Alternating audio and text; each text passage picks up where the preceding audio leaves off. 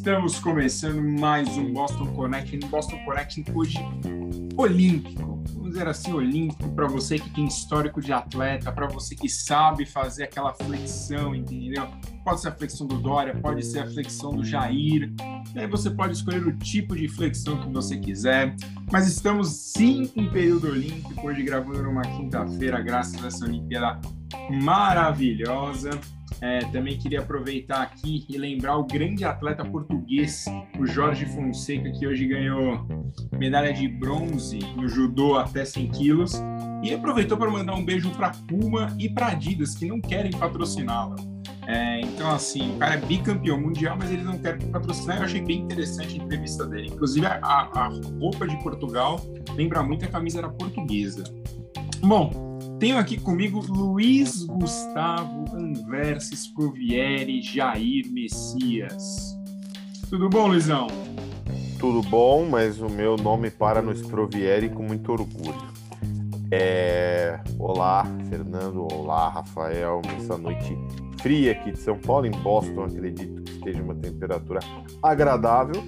Aqui em São Paulo, no aeroporto de Congonhas, faz por volta de 3, 4 graus talvez acho que um dos piores frios da minha vida em São Paulo. E nessa madrugada, essa semana gravamos um pouquinho mais tarde o Boston. É, de quinta para sexta aqui, então quando você já estiver ouvindo, certamente São Paulo terá uma das madrugadas mais frias dos últimos anos então muita força para nós aqui de São Paulo. Meu destaque. É, aproveitando você fala, Luizão, se você tiver né, uma roupinha aí na sua casa, doe roupas para as pessoas da rua, que tá um frio do cacete. Sim. E não tem como. Não tem como abraçar todo mundo, porque muita gente, infelizmente, na rua. Então, se você tiver, entrega lá uma roupinha, entrega uma blusa. Se você conhecer algum lugar para abrigar essas pessoas, tenta, sei lá, não sei se levar, fazer alguma coisa para que ninguém fique na rua, porque esse frio literalmente mata. Exatamente. Mas pode falar, Legal. Não, é, o meu destaque inicial vai para uma rodada quente de negociação é, nos esportes americanos, ligas americanas, nesta quinta noite, começando pela NBA, talvez o maior breaking news aí, o Russell Westbrook foi para os Los Angeles Lakers, saindo do Washington, né? E, e nesse, nesse negócio vai para o Wizards, vão para o Wizards o Kyle Kuzma, o, o Harrell, né, o Montrezl Harrell e o Kentavious Carroll Paul, mas mais a escolha número 22 do draft, né? E muita gente talvez ache que não vale a pena, eu e o Fê estávamos comentando fora do ar, é um negócio, assim, podemos discutir sim, se foi um bom negócio, para o Lakers, é, agora só para rapidamente, agora o Lakers vai ter no seu plantel dois dos cinco jogadores com mais triple-doubles de todos os tempos da liga. O Westbrook lidera nesse né, com 184 e o LeBron James com 99. E a Major League Baseball também teve uma noite quente de negociações.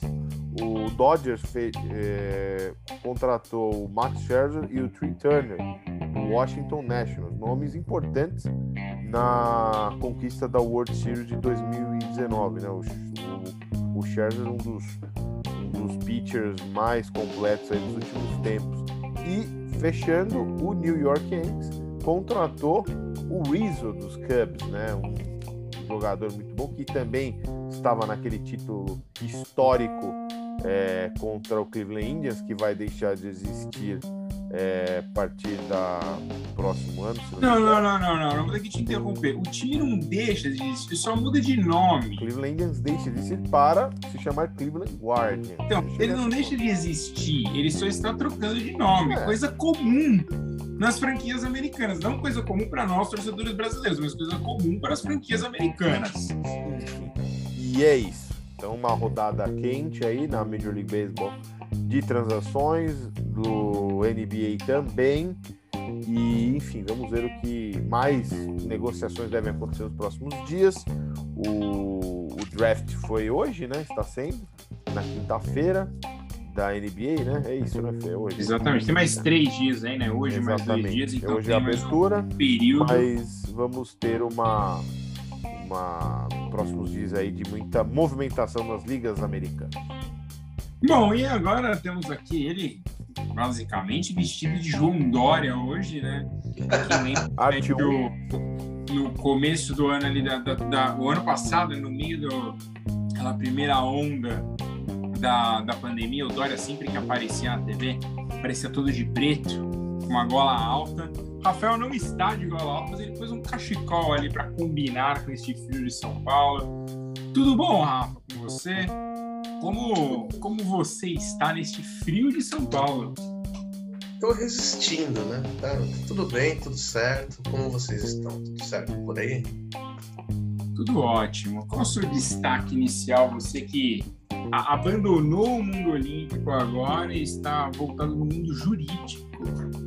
Mas você sabe que eu só abandonei o mundo olímpico intelectualmente, né? Por causa da produção jornalística.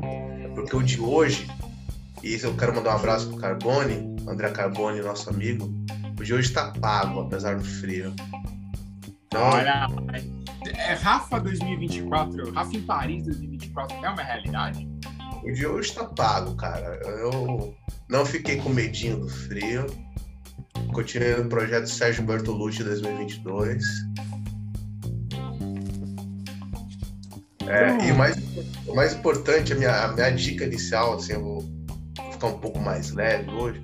A dica mais importante é quando você faz exercícios nesse frio, você tem que dividir com alguém, cara. Por isso que eu estou dividindo com os nossos, com os nossos milhões de ouvintes.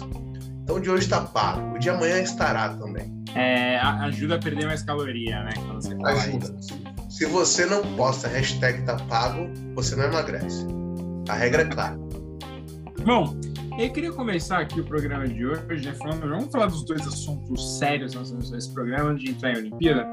Queria saber qual de vocês já comprou sua passagem para o Rio de Janeiro para a festa do fim da pandemia que vem em setembro. Eduardo Paes já prometeu. Em agosto teremos volta de público para o estádio, ainda não 100%. É, prometendo só para vacinados, tá? Só a dica aí, eu quero só ver isso. É, bem que ele está prometendo até dia 18 terminar a vacinação no Rio. Espero que termine mesmo. É, além disso, também temos aí em São Paulo, Dória já não é que tá flexibilizando, já tá abrindo tudo. tudo. Em compensação, aqui nos Estados Unidos, as máscaras voltando. Luizão, você tá pronto para ir pro Rio? Olha, como a gente teve esse efeito sonoro aí, incidental aí do Rafa. Que é, o frio tá fazendo é o frio. Frio. É o pensamento que eu tive sobre ir ao Rio de Janeiro na pandemia, foi mais ou menos esse som. É, a gente já falou aqui no, no Boston outras vezes, o Eduardo Paz é a cara do Rio de Janeiro, né? Acho que é a essência todo o povo carioca, do povo fluminense. E ele acho que talvez seja o único é, prefeito que eu, eu, eu acho que eu alteraria a Constituição para ter reeleições ilimitadas. Eu não moro no Rio de Janeiro, mas eu acho que nenhum, nenhum chefe de executivo municipal tem a cara de uma cidade tanto quanto o Eduardo Paz do Rio de Janeiro. Ele é o cara do Rio de Janeiro. E brincadeiras à parte, essa, essa festa aí dele para comemorar o fim da pandemia e o maior Réveillon de todos os tempos, né? É, a impressão que dá é que, óbvio, que todo mundo quer apagar ah, o que nós vivemos, estamos vivendo, mas acho isso muito difícil. É, as marcas vão ser muito fortes ainda. Então, é, eu não vou para o Rio de Janeiro. Aliás, fazia muito.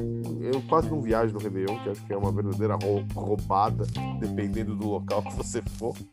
É, eu acho que é um pouco arriscado fazer esse tipo de coisa, como o João Dória está fazendo aqui em São Paulo, abrindo geral a partir do dia 17 de agosto, sem restrições.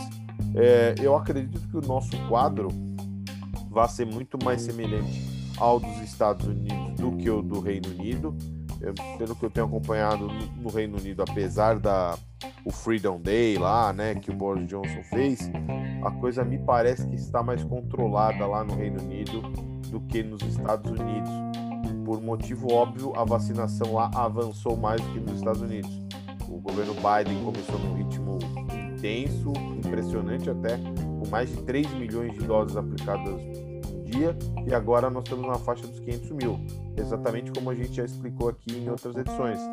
É, aquela população que acredita em vacina, é, sempre foi nessa linha, se vacinou rápido com uma ou duas doses e a vida seguiu normalmente, né? Podemos dizer assim. Agora, aquele, aquele pessoal que é anti-vax, que sempre existiu e sempre foi muito forte, nos Estados Unidos aí, onde você está, é, é 30%, é 30, 30%, então é muito, muito grande. Aqui no, aqui no Brasil, o último levantamento da Folha dá que 96% dos brasileiros acreditam na eficácia dos imunizantes e vão se vacinar. Então aqui o histórico é muito melhor. Então, a, comparando, a tendência é que a gente daqui a um tempo possa até ter números melhores que os Estados Unidos nessa imunização, falando de uma forma geral. Só acho que não é o momento para abrir, liberar geral como está tendo, porque é óbvio que vamos ter mais casos com essa reabertura, porém, acredito que o número de mortes não vai ter um, disparo tão grande, até porque a vacinação está avançando aqui. O ministro Queiroga fez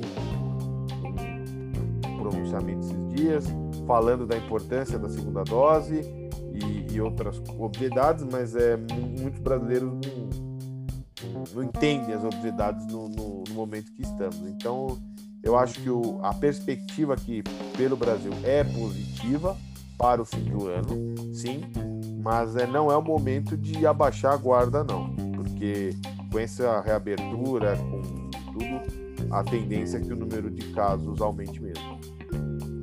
É, e aí até aproveitando, antes do Rafa falar, aproveitando que você falou, Luizão, eu aqui no New York Times, só para a gente ter uma ideia, é, nós temos aqui nos Estados Unidos mais de 15 estados com menos de 50% do estado totalmente vacinado. O pior deles é o Mississippi, que tem apenas 39% da população tomou a primeira dose e só 34% da população tomou as duas doses. Então, assim, cara, é chega a ser quase desesperador pensar que o Mississippi, assim, não é uma população grande, é, o Mississippi aqui, deixa eu confirmar, o Mississippi tem é, quase 3 milhões de idosos, então, é, não tem, tem 3 milhões de pessoas no Mississippi. E o problema, pessoal, é, rapidinho, é a tendência que esse número não fique melhor. Que esse número fique estacionado nesse X de, de imunizados e a pessoa que não acredita em vacina não vai se vacinar pode ter a campanha que for. Então, o, o drama dos Estados Unidos é isso. Esses estados que não estão é, querendo receber os imunizantes, as vacinas, vão ficar nessa faixa que você falou desesperadora, e isso complica a situação dos Estados Unidos inteiro, né? Exato. E aí, até aproveitando, o... essa semana a própria CDC, além de pedir com a volta de máscara, já falou que a gente está chegando muito próximo de um limite que é as vacinas já passarem a não fazer efeito para as próximas variantes. Porque enquanto você continua criando variante, você continua tendo problema. Então, assim, é, há várias formas aqui nos Estados Unidos que as pessoas estão tentando forçar a vacinação. E se você compara certos estados aqui com 3, 4 milhões de pessoas, você pega, por exemplo, São Paulo, que tem mais de 40 milhões de pessoas, vacinação em São Paulo é maravilhosa. No Rio de Janeiro, ela é ótima.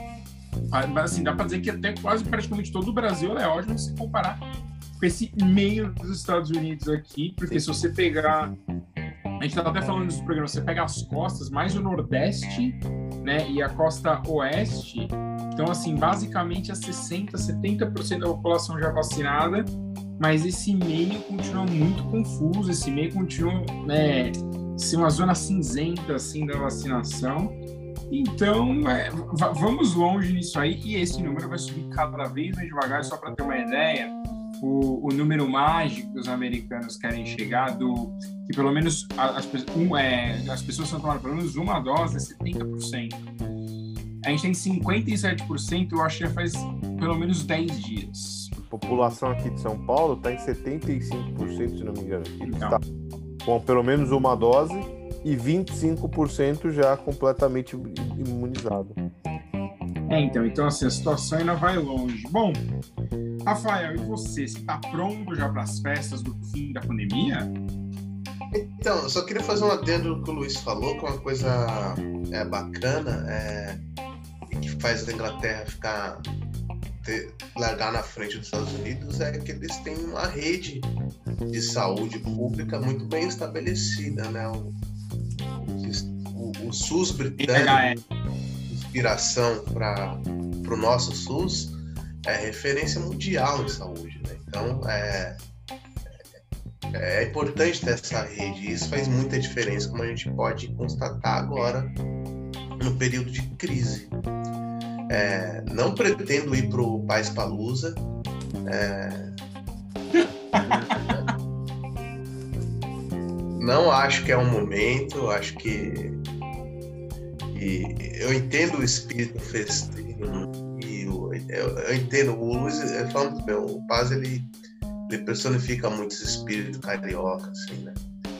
Mas eu acredito que, que dessa vez, assim, o, alguns limites foram quebrados no sentido de, de descaso e omissão do poder público. Não dá para não dá pra gente entrar nessa de galhofa ainda, porque é, é, é, sempre bom lembrar, né? Mais de 500 mil mortes, gente pra burro, né? muita gente. É, acho é, que a coisa que mais vitimou brasileiros na história, assim, tirando a, a, a, entre aspas, colonização portuguesa aqui no Brasil. Deve ter matado gente. É, então, então é... E, e, é engraçado assim, Rafa, de ver, né? É engraçado no sentido ruim que as pessoas estão se empolgando com isso. É... Cara, mas a gente tem um caminho longo ainda. Né? apesar da situação tá. É assim, é que tem os dois lados. No Brasil, a gente nunca chegou a parar é, com tudo. Foram muito poucas paradas. É, para você entrar no Brasil não é tão difícil. Por exemplo, né, minha esposa voltou para o Brasil e, cara, você precisa fazer só um PCR. E se você passar pelo aeroporto aqui nos Estados Unidos, você entra no Brasil. Não faz muito sentido, mas. E aqui nos Estados Unidos, a gente não pode. É, brasileiro não pode voltar no Reino Unido então, assim, acho que a gente nunca se protegeu direito. Então, passa às vezes a impressão para mim que os brasileiros, assim, não, não a gente, mas o brasileiro médio, ele não, não liga muito. Ele simplesmente, cara, vai abrir festa, e tem, e tem aquela parcela da, da galera que engana, mas não deixa de ser um brasileiro médio no sentido intelectual, que também continua viajando, continua se divertindo, e, cara, ele não tá nem aí pro que tá acontecendo. É, então, assim, a gente tem temos alguns conhecidos aí que viajam para cima e para baixo, né? Da, da, empresa na qual a Luizina trabalha, que a galera viaja para cima e para baixo, e, cara, e é só festa. É, se tiver micareta, vai também, entendeu? É, mas então, assim, é, cara, a gente ainda precisa de. de muito, muito, muito cuidado e muita calma antes da gente sair fazendo festa, diversão. O pai, assim, ele já prometeu que a máscara, assim, depende de como tudo andar, dia 15 de novembro a máscara cai no Rio de Janeiro. Então, assim, cara, se você pensar no Réveillon, tá um pouco longe, tá? mas dá pra pensar. Vai falar que você vai fazer em setembro uma festa de quatro dias no Rio de Janeiro, eu acho. Tenho lá, eu acho um pouco exagerado. O é, temerário. É, porque o, o vírus ainda tá aí, senão, não teria, senão a gente não teria essa quantidade de, de gente que tá, segue morrendo, infelizmente. E... Essa quantidade de pessoas que seguem com. seguem pegando o caso tem diminuído, mas a gente faz algumas semanas que a gente não sai dos 1.500, 1.400, 1.300 mortos por dia. Continua sendo absurdo. Muito alta, muito alta o número ainda. E, e é muito provável também que a gente continue tendo que ter vacinação contra a Covid todos os anos, como o influenza, né? Então é, é muito é, é, bom deixar isso claro, né? Que muita gente acha que vai tomar a segunda dose ou a dose única e acabou, e, e vida que segue. Pelo que a gente está acompanhando em, em, estudos sérios, não.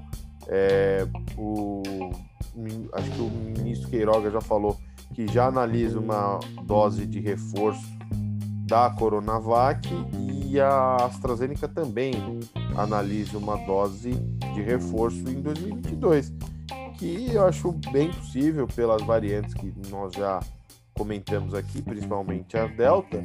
Então é assim, é um caminho que eu acho que as coisas vão voltar ao normal na medida que der, mas é, acho que muita coisa ainda vai ficar dessa época que a gente vive. Uso de máscara, pelo menos eu falo por mim, quando eu saio em lugares assim, eu não vou. Podem me olhar como alienígena tal, mas eu não, não vou abrir mão da minha máscara, não. É... Então, cara, isso é um ponto assim, aqui a gente já tá voltando a usar máscara. É, é uma situação que, cara, é estranho, mas vai ter que voltar a usar máscara pelo menos um tempo ainda, porque a situação. Assim, a regra da CDC é um pouco estranha nesse momento, porque ela não fala de, de lugares fechados. Ela fala que seria bom você voltar a usar locais fechados, porém, entretanto, contudo, é, é, é, obrigatório em escolas e talvez em faculdades. Então deixa muita brecha. Eu não gosto das coisas que deixam brecha. Advogado gosta de brecha, né, rapaz? Ah. Então, assim. Sempre bom. É, cara, então, assim, eu acho que a gente está num caminho bom, mas a gente está num. Tem muito ainda para a gente andar. Bom, Aí, aproveitando essas, esses últimos dias, é, a gente comemorou três anos numa, talvez, na grande história do governo Jair Bolsonaro, né, Rafa? É, o Bolsonaro disse, sempre depois que foi eleito, que ele tinha provas de fraudes eleitorais, né? É, ele prometeu, ele disse que ele tinha provas que ele ia entregar ao TSE, que ele ia entregar ao TSE, e hoje na live dele, ele foi bem claro é, não temos provas, vou deixar bem claro, mas indícios, tá ok? E, e ele depois disse que através de indícios você, você faz uma investigação. É, essa última parte não está errada. Se você tem alguns indícios, você realmente investiga. Porém, entretanto, contudo, ele não tem os indícios. Então, mas, mas o Rafa escreveu sobre isso hoje lá no Conjure, vai falar melhor disso, né, Rafa? Então, cara, o... eu, eu tô muito pouco paciência hoje em dia para esse tema, apesar de eu achar importante esclarecer as pessoas. Mas é bom lembrar que o, o Bolsonaro ele foi eleito repetidas vezes com base no sistema de urna eletrônica, né? Exatamente. É, ele e a família dele. É bom lembrar sempre que, o, que a família Bolsonaro é uma família que vive dinheiro público. É, um deles é concursado, é escrivão da Polícia Federal, mas nos contentou com o salário de concursado e entrou para política. É, é, sempre bom lembrar também que a produtividade dessas pessoas é, é muito baixa, sempre foi. Tem míseros projetos apresentados, aprovados, então, é uma unidade. Então, é bom lembrar que a urna eletrônica garantiu o sustento da família Bolsonaro durante um bom tempo para começo de conversa. E na segunda conversa é temerário um, um, um, presidente da República passar 300 dias anunciando que vai apresentar as provas, e quando vai apresentar a prova, é um monte de teoria da conspiração de internet, sabe? É... E é mais contrastante ainda, e isso é, é péssimo, isso rebaixa o Brasil, que, que num país que 500 mil pessoas morreram, o, o Bolsonaro tenta justificar e tenta criar uma estabilidade numa derrota eleitoral que já está mais que desenhada dele em 2022. É, então, cada dia ele derrete um pouco mais nas pesquisas. O Luiz é um pouco mais conservador nesse cálculo, mas eu acredito que com o avanço da CPI da Covid, talvez não tenha nem Bolsonaro no segundo turno essa leitura é, é compartilhada com algumas pessoas da política, algumas pessoas experientes. O, o próprio Eduardo Paes, ele, deu, ele chegou a, a essa conclusão recentemente, de que talvez não tenha nem Bolsonaro no segundo turno. E, e nesse país em que 500 mil pessoas morreram por conta de uma doença que tem vacina, o, o presidente da República gastou é, tempo de vida de milhares de brasileiros para desmentir um monte de groselha que ele publicou nas redes sociais, justificando uma derrota anunciada. Enquanto isso, a Cinemateca Brasileira queima fogo, pega fogo. É, vale lembrar que faz meses que, que a instituição vive um drama por causa da falta de verbas federais para manutenção dos acervos. E é isso, cara. É, esse é o retrato do nosso Brasilzão aí. Não, e, e Rafa, como é, se refere ao nosso secretário Mário Bumbum Frias. É, o Mário Bumbum Frias. Cara, assim, eu, eu acho só engraçado esse, esse nível de, de debate.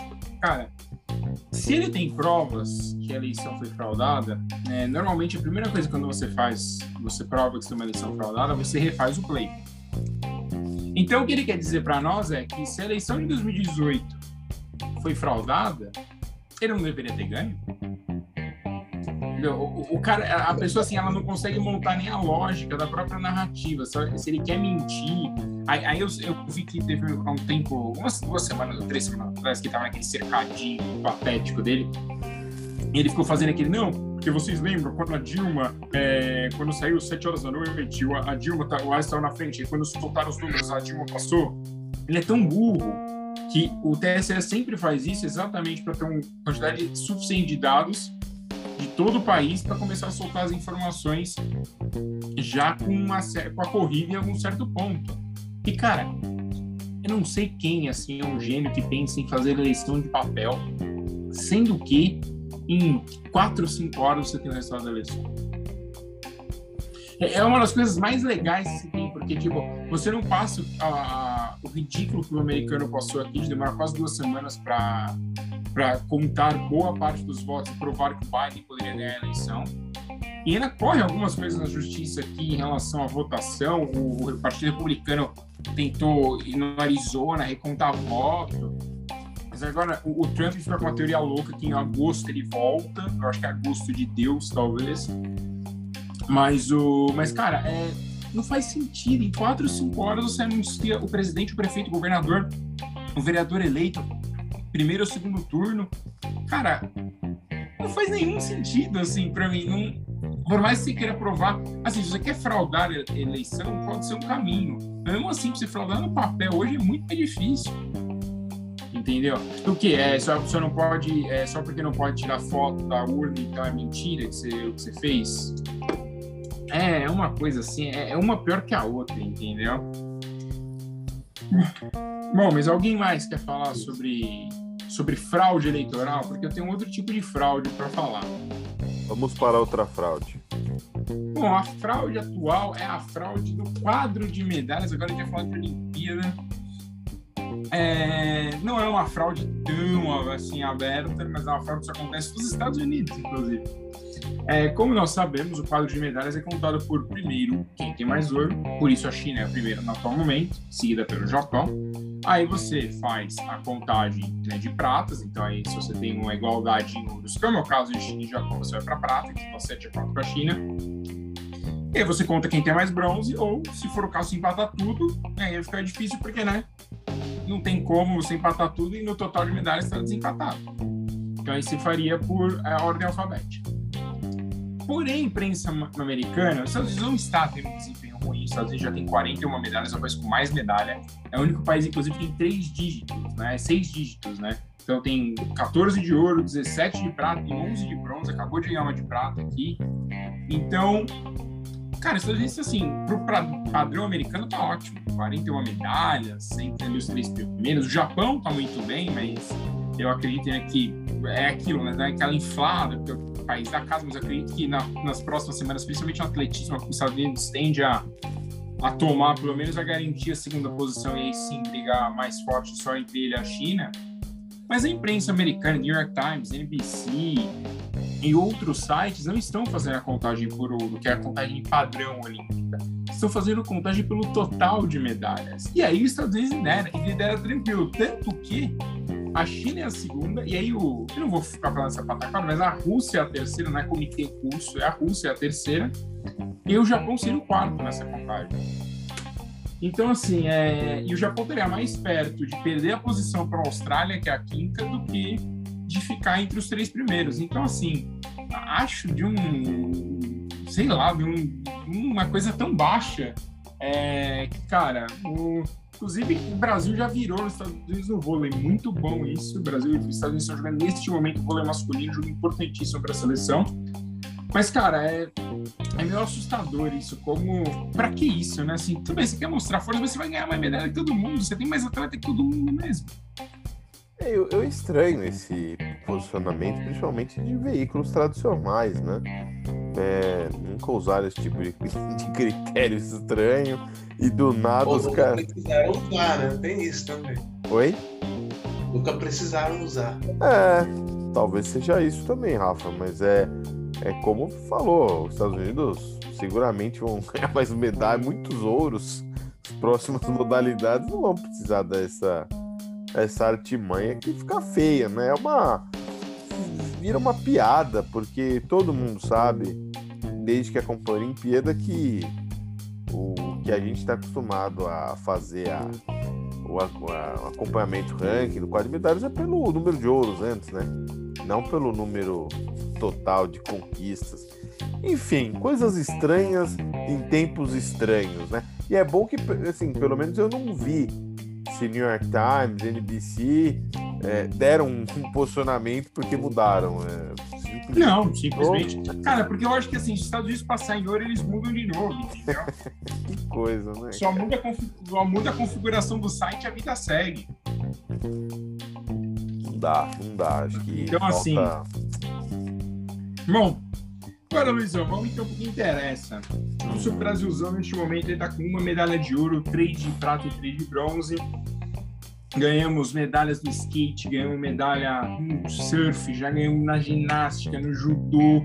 Então, assim, coisas que. Esportes que o Brasil tem força, surf e skate, esportes tradicionalíssimos no Brasil, como o judô e a ginástica, desde a ida da Andrew Santos, vem crescendo loucamente.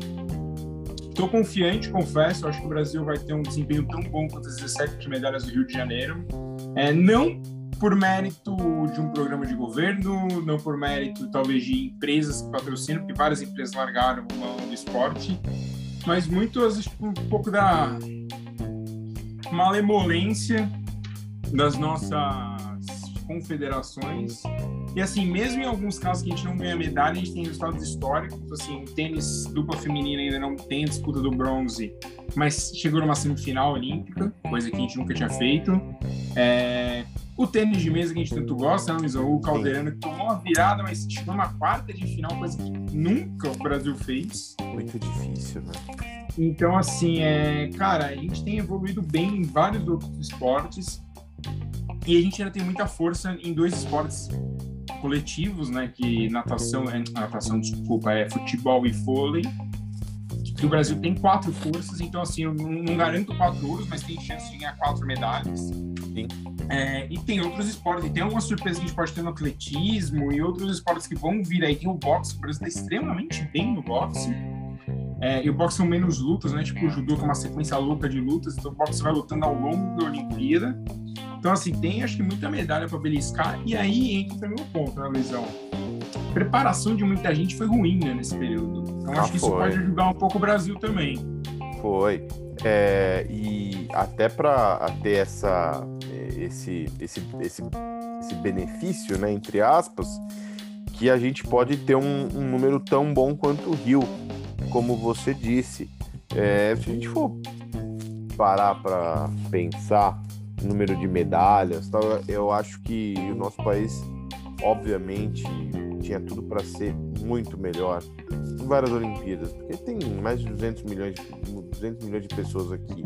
Então, é, o potencial esportivo que você tem aqui, é, em poucos lugares do mundo você tem é, países com muita gente, tirando a Índia, que geralmente não se dá bem tanto a Olimpíada, mas você vê é, Estados Unidos, China, Rússia, é, geralmente vão muito bem em Jogos Olímpicos. Tudo bem que isso já é uma coisa que vem desde a Guerra Fria, aquela coisa do, do, da, do, da, disputa mesmo, muito, muito política ideológica, né, para ver qual esportista que representava melhor ou comunismo ou capitalismo, mas aí é uma outra história. É, aqui aqui no nosso país sempre teve é, um grande mercado, não, não um mercado consumidor, porque infelizmente sempre fomos um país de uma renda média, né? E renda média pobre. É, mas é com muita gente é, você poderia é, ter mais raízes que nós tivemos, caldeirano, enfim. É, aqui tem aqui tem é, é uma gerações e gerações que vão tendo algumas lutas. Tivemos o Guga que o tênis, nós pensamos, puxa, agora vai ter uma, um bom no tênis. Teve, mas não teve nomes à altura. Então, infelizmente, o Brasil é muito pródigo disso de não aproveitar oportunidades, não aproveitar é, estrelas que, que, nascem, né? Falou do surf, que a gente tem muita história, é, o próprio basquete, que é um esporte que sempre tivemos razoavelmente bem nessa Olimpíada, estamos fora tanto no masculino quanto no, no feminino, algo que não acontecia desde 76, se não me engano. É, inclusive a gente tem a gente tem também um outro esporte que a gente tinha, acho que de repente a gente pode beliscar uma coisa no futuro, tem aquele o 21, né, o 3.3 ah, do Rafa. Muito, é muito bom. Para quem não sabe, Rafa era o John Stockton, né? E conhecido como John Stockton da Zona Norte. É, não com essa, então, assim, não o... com essa postura dele de hoje. Não, é que hoje ele tá. Ele tá com cigarrinho. Não, hoje ele tá o típico novel é que... vague, né? O, o, no, o, nosso ouvinte não conheceu o Rafael Raiz, entendeu? Que dirigiu um Palio 2001 loucamente é, e que, cara, e que lutava pelas causas do povo. É. É, então, assim, eles não ele conheceram, mas esse Rafa Raiz hoje, né? joga basquete, entendeu? Ele joga basquete, ele gosta, então, assim, é, são coisas que o, o tempo muda as pessoas. Mas, o, mas Rafa, você, o que, que você aí se vista da Olimpíada? O que, que você gosta de ver da Olimpíada? O que você está achando do nosso Brasilzão na Olimpíada?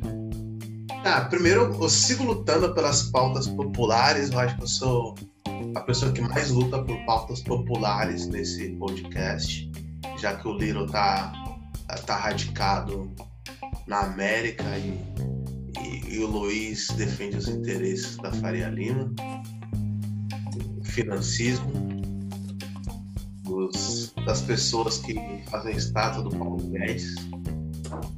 É, então, dos barões do café do século XXI, né? Nossa, é, é, eu tô preocupado, inclusive, se na Olimpíada eles não vão falar nada sobre queimar o Borba Gato. Isso é uma coisa que a gente tem que pensar.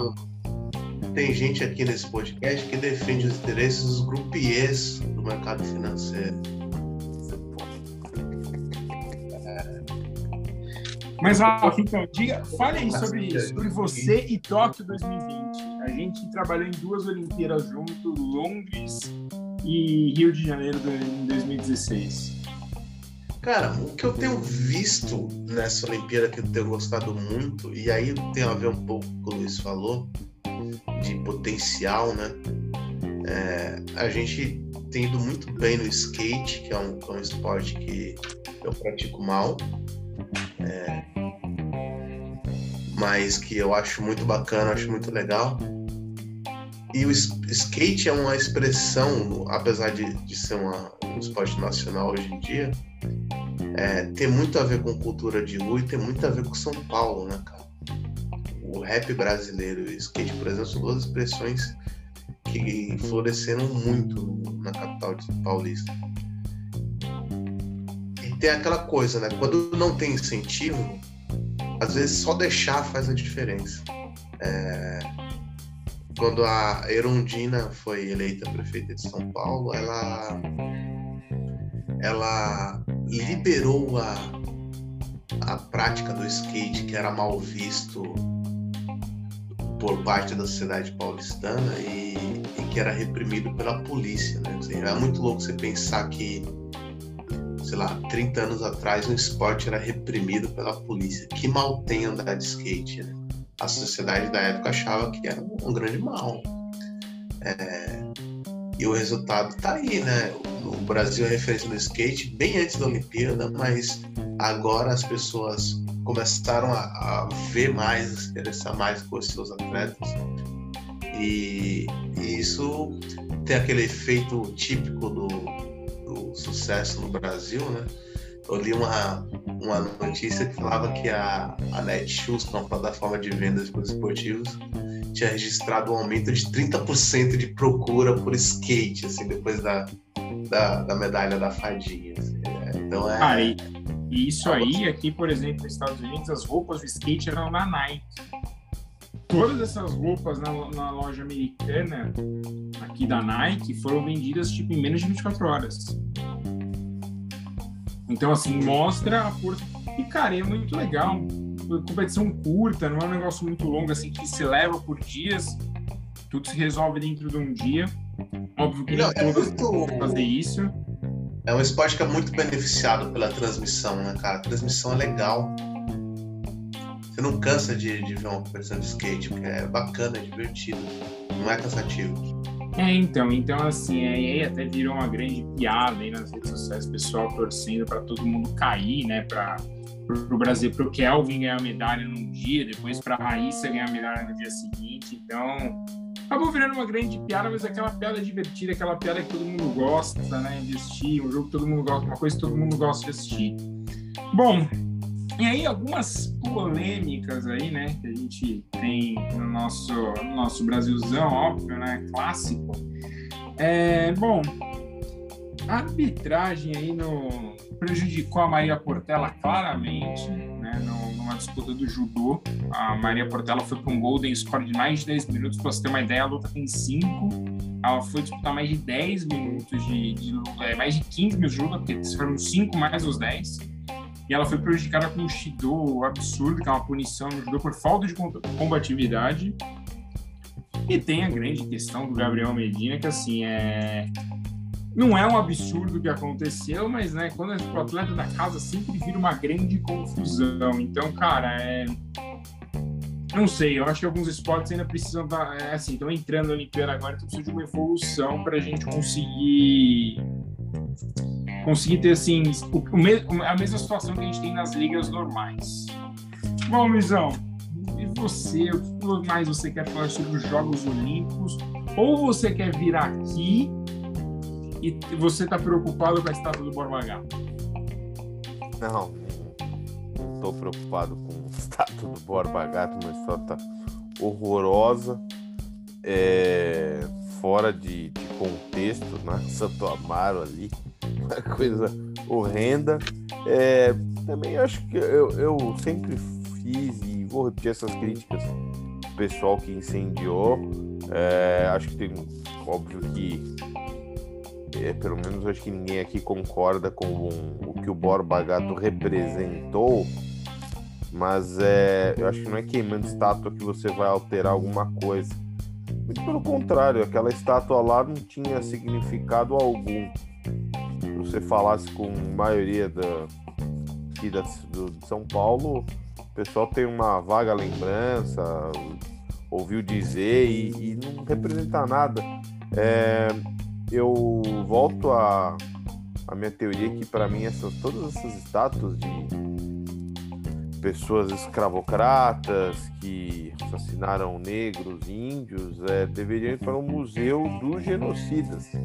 E acho que ficaria muito mais explicativo, daria mais conhecimento do que simplesmente incendiar e, e, curiosamente no dia seguinte do incêndio a tia da minha esposa mora a poucos metros da, da estátua eu tive que eu fui lá né na, na residência dela. Aí voltando para casa, é, tinha uma, uma manifestação ao redor da, da estátua, mas tinha um grupo de pessoas, obviamente eu sabia qual a corrente política delas, né? Porque estavam todas trajadas com verde e amarelo, enfim, e estavam fazendo vídeos, pelo que eu acompanhei, que eu passei rapidamente de carro, mas deu para notar uma coisa que veja o absurdo que fizeram com a estátua desse grande bandeirante. É uma coisa, uma coisa patética, né? Porque não sabe o que estão falando, é, total desconhecimento histórico. É, eu acho que falta. A gente já falou aqui no Boston, mas é sempre bom repetir, né? Falta muito estudo para boa parte aqui da nossa elite, né? É, falta conhecimento, falta, falta, falta leitura, falta bom gosto, como o Fer falou antes dos Estados Unidos, né? Que boa parte da, da sociedade americana meio jeca. E infelizmente aqui no Brasil boa parte também tem péssimo gosto pela cultura. E, e enquanto tivermos isso vamos vamos continuar nessa nessa roda girando em falso. E sobre a Olimpíada não tenho mais o que falar. É, vocês falaram tudo. E é uma coisa muito interessante né?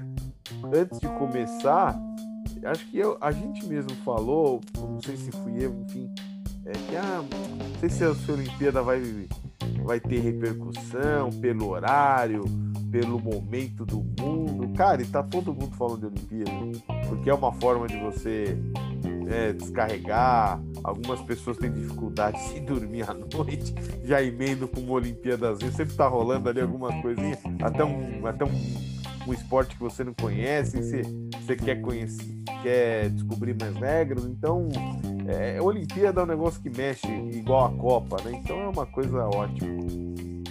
Cara, não tem como não gostar de Olimpíada. É, é divertidíssimo. Você tem aí pessoas, você tem pessoas emocionadas o tempo todo na sua televisão.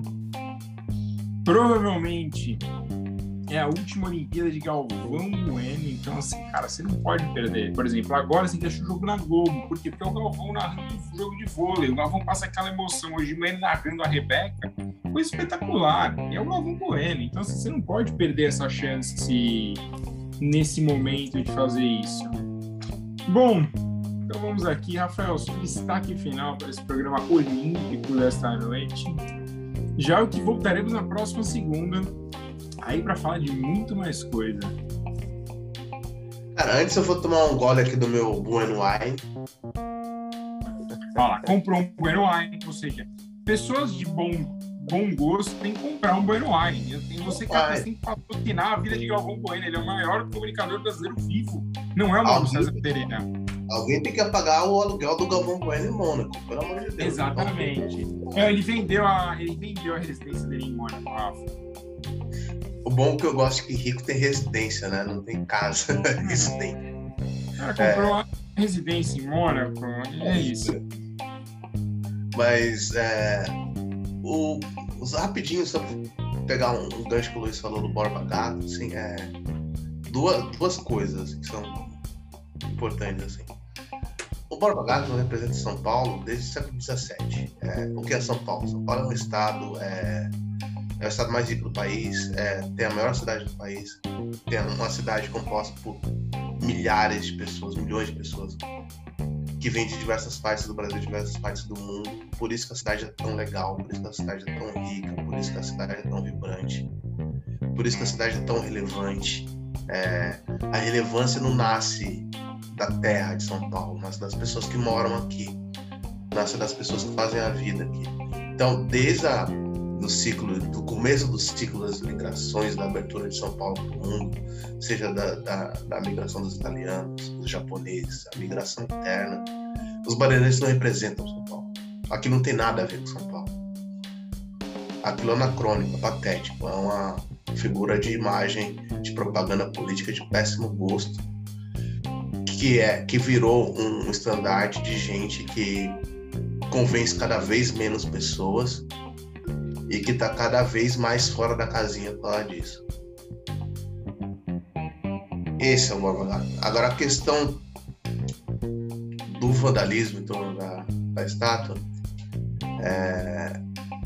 uma coisa me chamou bastante atenção que foi a, a, o decreto de prisão preventiva da esposa do, do líder do movimento de revolução periférica, o Galo, que é um motoboy é, ativista, ela não estava lá é, no, no ato de tacar fogo na estátua.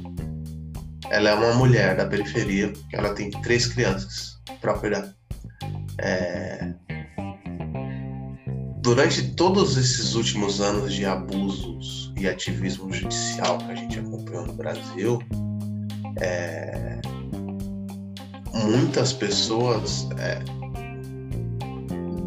mesmo durante os maiores abusos lavajatistas, é, se, se, observou a, a uma, um direito garantido na Constituição, que é a da unicidade familiar e do direito ao convívio familiar.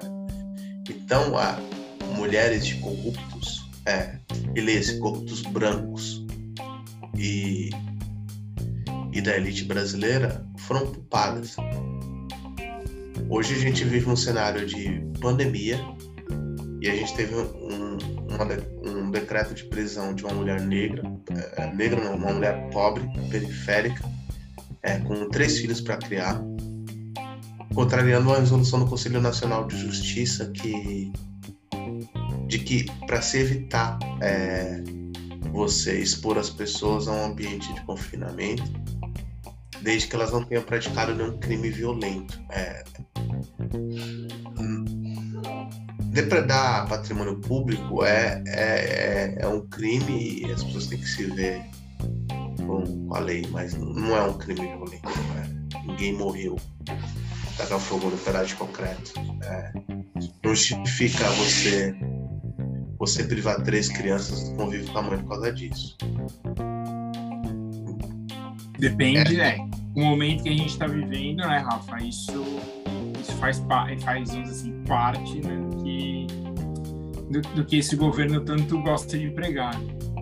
E, e um problema que eu enxergo muito na justiça brasileira é que, que o jornalismo brasileiro padece um pouco, né? A maioria das pessoas é séria, trabalhadora, competente, honesta, e algumas pessoas se deixam levar por esse barulho ideológico se apossou do Brasil. Mas algumas pessoas elas se aproveitam desse barulho e lucram, e outras só são levadas no, no bolo. É, é difícil você fazer um, um cara da periferia, um, uma pessoa minimamente com um senso crítico, é, acreditar no sistema de justiça depois de todos os abusos que aconteceram no Brasil, sabe, lavajatista. Então, é, e é muito difícil fazer as pessoas acreditarem no jornalismo de gente séria, honesta, competente. Por exemplo, que nem o Luiz, que nem você, que nem eu, modéstia à parte. Quando a gente tem muito. É jornalista sério. Quando tem muita gente que. que que é oportunista, né? Não é jornalista, é, é comunicador popular. Assim, é gente que lucra com base na desgraça deles. Então, é, é só para deixar esse desagravo. E o, e o destaque final, cara, é uma dica musical. Eu não vou emular o Luiz dessa vez. Ah, eu vou te emular então na próxima. Que eu, eu vou eu... falar de música também. o, tava escutando o disco hoje do um cara que eu adoro, que, é, que tem profissões artísticas altíssimas e ele entrega essas pretensões. E algumas pessoas ficam me, me atacando porque eu, eu classifico esse tipo de artista de rock adulto, que é o Nick Cave. É... Escutem Nick Cave, é maravilhoso. É um bala australiano sensacional. Já morou no Brasil, inclusive vale essa curiosidade, morou na Vila Madalena alguns anos. E, cara, é incrível. Escuta o Nick Cave e o Bad Sims. Muito bom. É, um, é, é, o elitismo da música brasileira. Bom, é... Luizão, seu destaque final. É, se quiser falar uma coisa mais de Olimpíadas, se você quiser se defender do lavajatismo, porque a gente sabe que você era do Moro Bloco, né? Então, para quem quiser aí, sabe. Eu nunca fui do Moro Bloco, mas eu, eu reconheço. Por que então que atrás de você tem uma camiseta amarela com a cara do Moro? Não, os ouvintes estão vendo aqui, ó. Não tem nada aqui, ó. Ó a câmera aqui. tem nada aqui, não. Ó, Você sabe que o Google não esquece, né, Luiz Anverso? Não esquece, não esquece.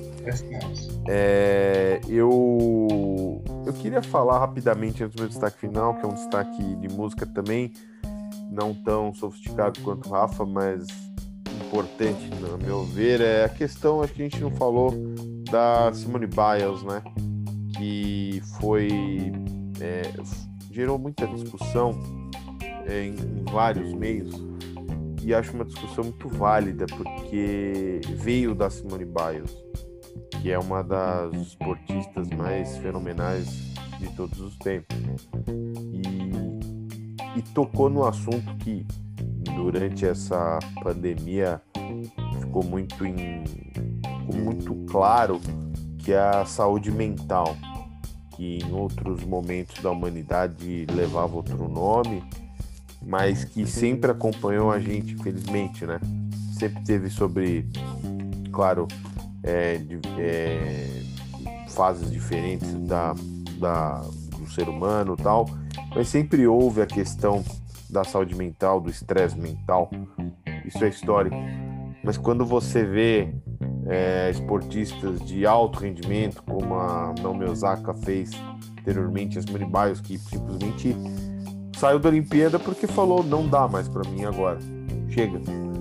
E um ponto que eu acho muito legal a gente analisar, não vai dar tempo para discutir isso, mas é se o brasileiro médio, uma expressão que apesar de ter vários senões eu gosto, o brasileiro médio aceitaria se o seu jogador de futebol, do seu time que acompanha, é, se o brasileiro médio aceitaria um jogador falar, ah, eu não estou bem, não estou não. bem. Você Thiago respondeu. Silva chorou na Copa de 2014 e virou piada. Você respondeu. Então, é, é, é bom a gente parar para pensar e hoje apoiar, é, ah, Simone Biles, nossa, que coragem, mas é, é parar de ter um pouco desse comportamento hipócrita e, e você vê que você não vai apoiar o jogador do seu time, é, sair é, ou desistir de um jogo contra um clássico, ou de um rival que você não ganha há muitos anos, ou de sair de um, de um jogo que você pode ganhar um título. Aqui no Brasil, infelizmente, você não vai ter isso. E aí e fica essa, essa coisa, né? Você fala, pô, para Simone Biles é fácil falar. Não, não é fácil falar para ninguém isso. Você, ela tá desistindo do sonho olímpico. É o momento Exatamente. auge de qualquer esportista é uma Olimpíada. Sabe? Qualquer, qualquer esportista de qualquer esporte fala qual é o maior momento da sua vida. Pô, é disputar uma Olimpíada. Né? E ela abriu mão disso porque não estava aguentando mais. Então acho que a gente deveria respeitar mais e ter um pouco mais de convicção daquilo que a gente pensa ou escreve no Twitter, em outras redes, falar, pô, Simone Biles, é isso, agora você faria o mesmo, apoiaria se fosse um jogador do seu time, em vésperas de um clássico, de, uma, de um duelo importante? Duvido muito. O Fê já respondeu antes de mim. E não, eu, e tem outros casos. Tem o Adriano, que o Adriano, por exemplo, tem vários tipos de problemas. Fez um post de solidariedade a ela, né? Nunca, e aí dentro do detalhe, o Adriano, o problema do Adriano nunca foi droga, sempre foi a cabeça. Exatamente. E as pessoas fazem piada do Adriano. Ah, que o Adriano então... é que o Adriano é bobo, que o Adriano é isso, que o Adriano foi morar na favela, ninguém sabe a realidade do cara. É muita então é hipocrisia. Isso, né? Então, assim, é... todo... Pode falar. Diga, Rafa o quão é revolucionário essa atitude da Simone, né, cara? Como é. Eu acredito que ela deve ter experimentado um sentimento de libertação muito grande. Né? Não é fácil você abrir mão do sonho olímpico. E como isso. Eu detesto essa palavra, mas. Na, na, se vocês tiverem um sinônimo, por favor, falem. Como, como é disruptivo isso? Como você quebra essa, essa, essa ideia de, de que só os vencedores têm valor e porque ninguém, em sua consciência vai achar que a Simone não é, não, não, não é uma campeã e não tem valor. Assim como ninguém em consciência é, acha que o, o Muhammad Ali não tem valor e não era um esportista incrível por ter jogado uma medalha no Rio. É, o que, o, o, o, que, o que significa o esporte? O que significa ganhar uma medalha? Tá? Será que é a coisa mais importante do mundo? Não. Não. É que normalmente é um negócio incrível. Quem coloca a medalha como o item mais importante né, do, da, da, vida ou do mundo, geralmente é alguém que nunca vai chegar lá e vai ficar só naquele papinho, papinho de coach, entendeu? Usa o esporte para alguma coisa, mas não usa o esporte de de forma verdadeira. Bom, não, é o papo que trabalha enquanto os, os, os outros dormem, né? Na verdade, viver uma vida plena é muito mais. Acordar 5 da manhã já para ver a então, bolsa do outro lado do mundo, né?